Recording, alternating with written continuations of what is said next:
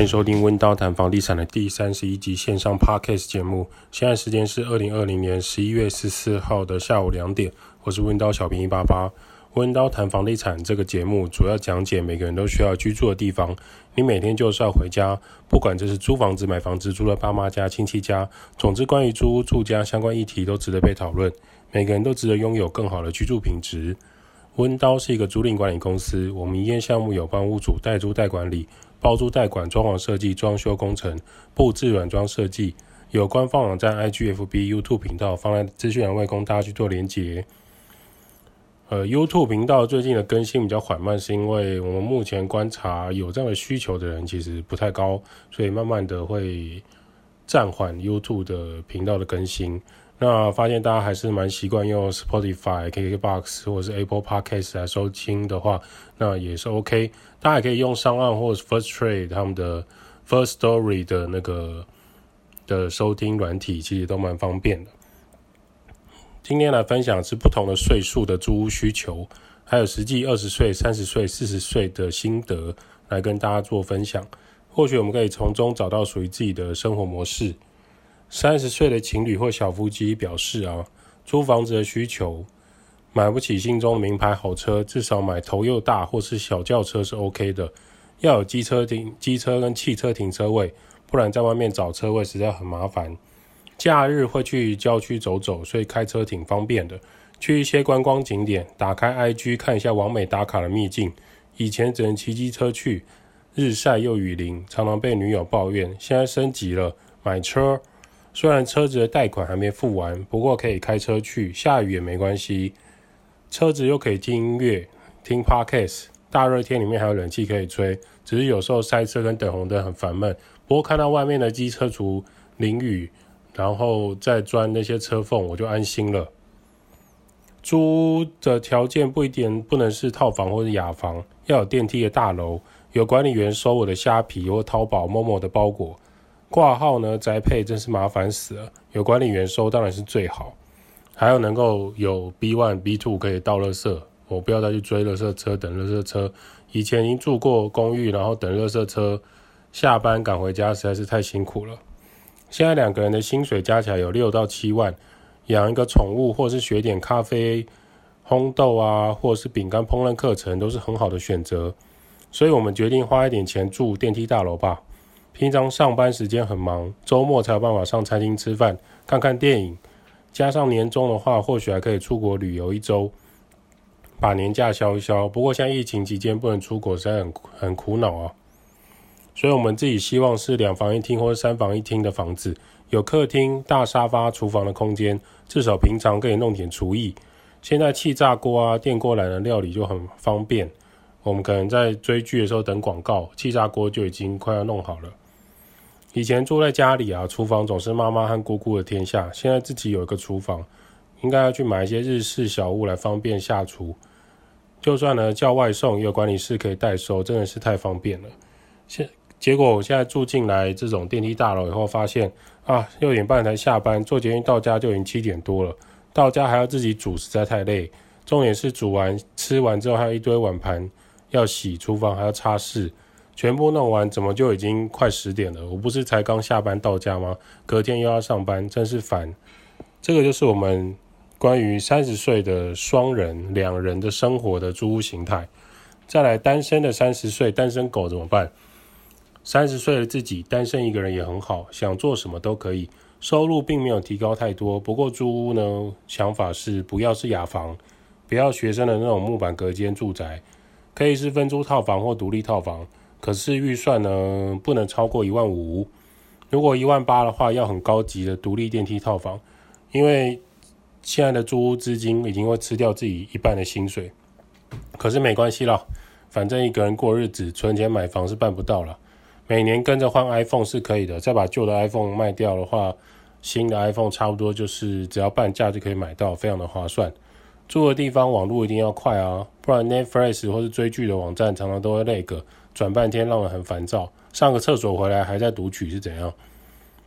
假日没什么人约，通常会有保险的朋友找我去听讲座啊，好懒哦，宅在家里煮个干拌面就好了，再打个蛋就可以拍照放 IG 跟 FB，我一个人住也可以过得很愉快啊，三十岁单身又如何呢？租屋需求，套房，网络一定要快，不想要被人打扰的空间，有干湿分离和对外的窗户很重要。这样我就可以在窗户种一些多肉植物啊，种一点香草啊，陶冶一下性情。平常自己一个人住也是很开心的，就是我不穿衣服在家里走来走去也没关系。这就是三十岁的租屋需求。那我们来看一下二十岁呢？那一年满二十岁的欣喜若狂，大学二年级，二十岁的租屋条件，不想要再住宿舍，想要搬出去住套房。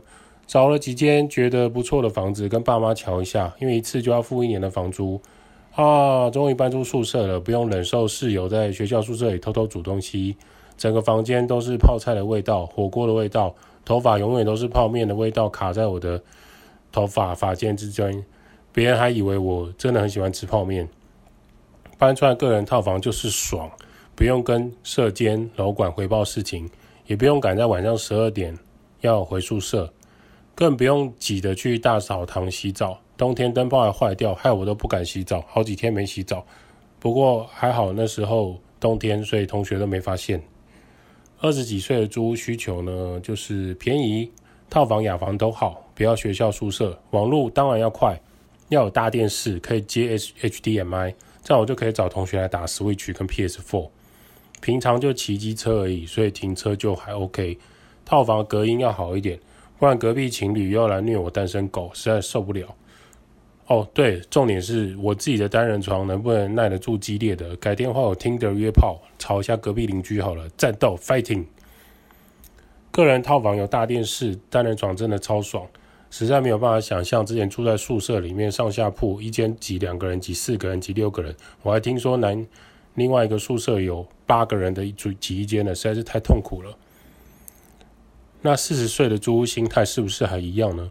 四十岁的成家立业还在租房子是有点麻烦，带着老婆小孩搬家，户籍又不知道放哪里，小孩子又有学区问题，老婆又觉得这个老师不好，那个校长不行，嫌弃之前的邻居不好相处啊！希望这次搬家的邻居是个好人，希望这次的房东可以让我迁户籍，三房两厅或四房两厅都不错啊。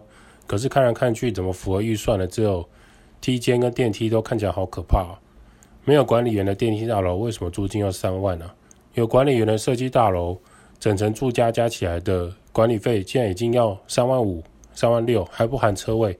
那我薪水几乎一半以上都贴在这里了，再多看几间房子好了。看到不错的房子是空屋没错，可是怎么空间有点小？家具家电搬过去家里不就满了？怎么住啊？太夸张了吧！买房子。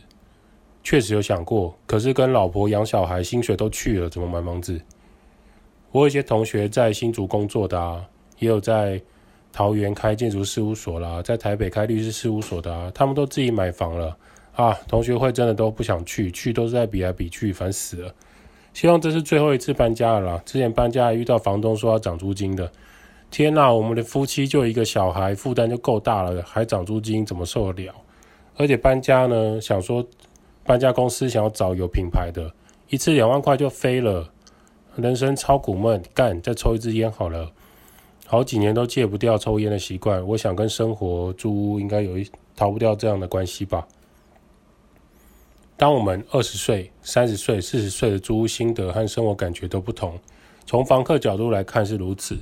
那我们来看看这几年房东有没有成长呢？一九九零年的房东觉得有买一间房自住。拼第二间房子开始收租吧，虽然贷款利息有点高，听说是比不上投资基金跟股票啊，但是家里的长辈就一直觉得一定要买一间房子。那还有邻居说他要买基金赚两倍，也有搭上金融股的热潮。我已经错过了，不过没关系，我在市区买了一间公寓，请木工投资也来隔间收租就好了。对于房客，我的信念一直都是啊，有得住就好了，我提供住处的心态。木头隔间租给学生和上班族差不多啦，我不求租很贵啦，就便宜租一租就好了。提供床、书桌、椅子。晒衣场他们说要有脱水机，好啊，那我就买一台吧。先求有，再来也没有想要求好，反正想租就租，不租就算了。我自己也还有工作啦，第二间房就便宜收租就好了。两千年科技业的达康经济大好，这时候两千年、千禧年的房东在想什么呢？好像除了书桌跟桌子、书桌跟椅子，一定要有电视跟网络。网络速度不快啊！听说哪一个水电会弄网络，请他来看一下好了。有人说要把租资讯放在网络上了，不用啦，我贴公布栏就可以很快租掉啦。干嘛要放网络？网络这东西是不是很危险？二零一零年的房东表示。好像没有人在用脱水机了，买一台好一点的洗衣机吧，就是洗衣服跟脱水都合合并在一起。有一些屋内实木的家具店怎么都被嫌弃，那都好好的啊，怎么贴在布告栏的租屋广告下面都没有人来撕广告、撕广告的电话？怎么都是中介打给我问我要不要卖房子？好吧，那我就开始用网络刊登租屋广告吧。二零二零年的房东呢？为什么房客都跟我说要装 WiFi 分享器？我不是请水电每一间都有留网路孔吗？不能接网路线吗？什么？你说现在的的电脑已经没有网路孔了？啊，你们怎么上网？啊，电视又没有坏掉，为什么要换成大电视？不是有第四台可以看吗？虾米 Netflix？你们都用 YouTube 看电视哦？沙发？为什么小套房里面要放沙发？空间已经这么小了，还放沙发？虾米布置啊？不是家具店都有都有给吗？为什么要多花钱？设计设计是什么？现在房客怎么要求这么多？以上呢，就是一九九零到二零二零年的房东心情转变，能不能跟上时代变化是一个关键啊。如果至今你还拥抱传统布告栏招租，使用传统的学生木头家具店、大台 CRT 电视，期待中华电信网络分享器可以让好几间网络同时上网。再来，你不懂 Netflix，也不清楚 YouTube，更没有在房间里放沙发。当你不重视现在房客的需求，你就只能降降房租，期待尽快满租吧。当国外的设计家具厂商进来台湾，就会发现美感跟设计是要融入在室内空间的。这件事情很重要，不能只是传统的想象，只求有而不求更好。除了床垫、床铺、电视基本消要求之外，也要重视现在的人对于网络还有生活放松的一个需求啊。进阶的租屋细节还有工班的师傅进步是很重要的。如果你止步不前，那你的租金呢，只会往下修，不会往上调。当你有跟上新时代的价值观时，房东的房子一定常常满租，供不应求。如何花钱在刀口上？而不是用你传统观念来提供设备。以上就是房东的进化史，还有房客在二十岁、三十岁、四十岁的心态。尊重房客，好房，尊重你的房客，你的房东就可以给你更多。尊重你的房东，那你的房东就能给你更多。也就是说呢，房东要尊重房客，房客要尊重房东。你们就会是一个互惠的方式，win-win 双赢在成长。OK，我们今天来看一下，就是今年的租赁契约修改跟动了哪一些部分。呃，内政部新版的租赁契约九月一号上路。过去房客抱怨最多的就是电费太高的问题，将有新的规定。新制里面规定，分租或雅分租的套房或雅房，房东向房客收取的电费应区分为下月六月到九月及非下月两种。且不得超过台电所定的最高级距上限，下月每度六点四一元，非下月每度六五点零三元。就如同之前 Podcast 我们提到的，电费一度收五块是合理的。假设有房东今天收超过一度六点四一元，而且一年四季都是以六点四一元以上的价格来出租，以现在的租赁专法来说是不 OK 的，请务必留意自己的电费状态，你不一定打得赢这个房东。但不合理的电费收法，租约到就搬走吧。要清楚一个观念：追求快乐比较好，还是逃离痛苦呢？追求快乐跟逃离痛苦，哪一件事情优先？假设你要逃离痛苦才能追求快乐，你租在一个地方很不开心，所以你花更多钱租去咖啡店、KTV、电影院、完美餐厅，买更多生活用品来追求快乐，最终你回到租屋处，你还是痛苦的。所以搬到一个开心的住处，追求快乐，你就会觉得生活很舒适。这就是我们关于租屋的这些看法和概念。不要去住不适合你的房子，但没有完美的房子，你必须要找到自己的需求是什么。租赁期间不得调涨租金，这也是一个新的修改。就是说呢，你今天租约是一年或三年，已经签租约了。假设原本房东给你的租金是一个月两万，房东不能过半年就说要调到两万三或三万的条件，因为当初你们是有签约的。曾经有听到房东是逐年在调整租金的，尤其是很多店面的空间，这个特别要留意啊。租赁合约期间，房东是不能提提早调涨租金的。这一条是用来保障房客的，避免就是被乱搞。修缮期间不能住，可扣除部分租金，这也是一个新的修改。就是说呢，你今天住在一个租屋处，假设你的浴室瓷砖龟裂，那你洗澡的时候漏水渗水会到楼下，这个邻居之间的纠纷，房东必须要尽快请工班师傅来处理，来重建浴室。既然你住在里面，你也必须要配合。重建浴室呢，就不是一天两天的事情。此时住在里面的你，到底要怎么生活呢？房东不能说哦，没关系啦，一两个礼一两天没洗澡，OK 啊。问题就是在于修缮浴室不止一两天，可能要一个礼拜或两个礼拜，甚至三个礼拜。假设今天房东跟你说，好，我旁边还有一个空屋，所以你先搬过去住两周，或是说我安排你去住饭店两个礼拜，啊，你回来再跟我请款，租金正常计算，我们觉得这是 OK 的。因为房东确实因为屋内有漏水的事情要修缮，他也很头痛，所以屋内暂时无法居住，安排你住其他地方，照顾你生活的需求，这是合理的。但如果今天要你委屈住在工班施工的房间呢、粉尘啊、敲打的声音啊，或是租赁修缮期间还要你正常缴房租，就是不 OK 的。未来这件事情是已经有法规，现在已经有法规在规范了。再来。明定租赁双方得提前终止租约的情况。从上一集我们就有提到，今天如果你有短租的需求，比如说你要当兵，你可能只要租四个月，或者是说你今天是大学生，大四大家都领毕业证书毕业，可是你被当通识跟英文，你可能需要延毕、延补修、重补修，需要半年，这些都跟台湾常见的租约一年期的合约不是很符合。此时你就可以在看屋的时候，先跟房东还有主管人员沟通，你有这个短租的需求。现在的法规是同意提早终止租约的，只要双方合意写在合约里面就好。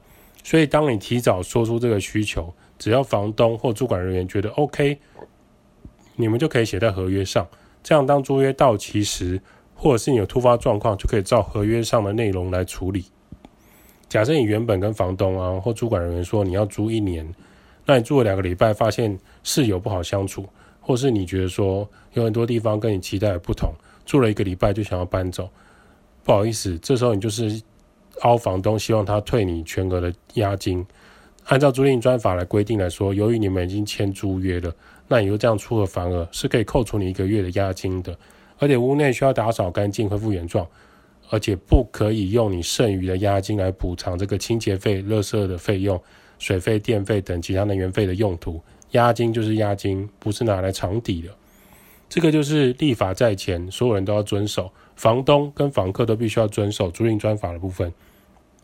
再来一个，房客遗留物经催告不取回，视为抛弃所有权，这什么意思？这是很常见的租屋纠纷，很多房客在遇到这种纠纷的情况下，他可能会消失，甚至他可能在租约到期之前。一两个月都没有缴租金，也没有缴水费、电费、瓦斯啊、网络这些的，人间蒸发。可是租赁租赁这个房屋里面留下大量的个人物品，今天房东跟主管人员已经经过书信、电话、简讯、存证信函的催告，房客已读不回、不理会。当你不取回这些物品的时候，可以视为抛弃所有权。此时房东跟主管人员就可以入内清洁杂物。把它恢复成原来的租赁状态。老实说，这一条租赁专法是有违反其他法条的精神呢、啊？是否有侵犯人权跟妨害秘密，或者是入侵呃未经他人同意入侵他人的住宅这件事情闯空门？实务上要怎么处理，还是要看实际发生的状况。如果房客真的人间蒸发，存证信函、电话、信件、email、line、FB Message、WhatsApp 都已经通知了，也找不到人，也询问了。也给你时间去处理了，依然找不到房客，要怎么办？通常这个情况，房客一定有积欠房租、水电费多时，只能按照现场情况来执行啊。这边还是奉劝房客要理性来处理事情，不能租的时候一切都说 OK，之后租了以后一切都不 OK。社会上啊，除了法律跟警察之外，还是有其他势力可以来处理你这件事情的。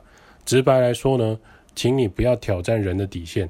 今天不管你是房东还是房客，我们建议还是以和为贵，因为双方都是会有这种呃难以处理的状态发生。那这时候只能用难以处理的发生来做一些其他的处理了。那可能是超越法律跟白牌警察的存在。租赁专法的修正啊，这几年其实对于房客是相对有保障的。另外，像租管人员和房东有一些项目也是有实质意义的，让你执行起来会比较便利，依法有据。房客租房子有约定的期限，按照约定的内容来进行，你稳定的缴租金，你要持续的缴能源费，反正使用者付费。然后呢，如果你是房东，你租房子约定期限，你就是要做好照顾房客的设备，还有。照顾好这个房子的安全，符合法规来进行，才能够细水长流。如果房东或屋主觉得事情实在太多太繁杂了，我建议你就可以交给专业的租赁管理公司，而不是每天跟房客画巴拉 Ken 喊巴乐拳，这样你的包租生涯会越来越辛苦，你的租金也会越来越不理想。接着我们来分享一个当短租啊，我们之前有分享过短租嘛。短租就是说低于租期一年的，我们都可以把它称为短租了。短租到一个极致就是低于一个月。今天我打算只住一个晚上，或是租一个礼拜，这就称为短租。在台湾来说，你应该要找合法登记的饭店民宿业来处理你的需求。正常来看是这样没错，因为你今天只是要住一个晚上，或是三天两夜，或是五天四夜，或是一个礼拜。OK，那。这是正常来说，你可能要去找饭店啊，或者住民宿啊，然后是合法登记的嘛。那随着国际经济网络化啊，台湾有进入一个大品牌争相的状态，就是说大品牌争相，不是，是大品牌争相进入这个台湾这个自由经济的国家。有一个品牌叫做 Airbnb 进入台湾，A I R B N B，Airbnb 从国外盛行，它是假设说你一个人住两房一厅，那你自己住一房的情况下，有一间房子是空着。可能是你儿子到外地读书，或者是你呃离婚，你有一间空房，或者是说呃你原本就是住在一个人住在两房一厅里面，这时候你可以把你控制的一房暂时租给网络上的陌生人，你就可以收取一个晚上多少钱的方式。而 Airbnb 网站就是一个平台，你可以去在上面刊登资讯。听到这边，你就会发现这是一个初衷看起来不错的办法。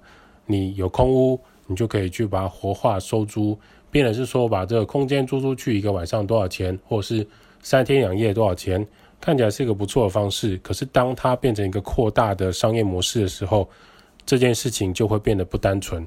怎么说呢？例如说，今天陌生人入侵你家，你的消防安全是不是 OK？你是不是因为你有把这个房子出租，你有没有缴各国的所得税？如果今天这个 Airbnb 出租的房子出事情的时候，请问谁要负责？呃，Airbnb 这边会不会有法律的责任呢？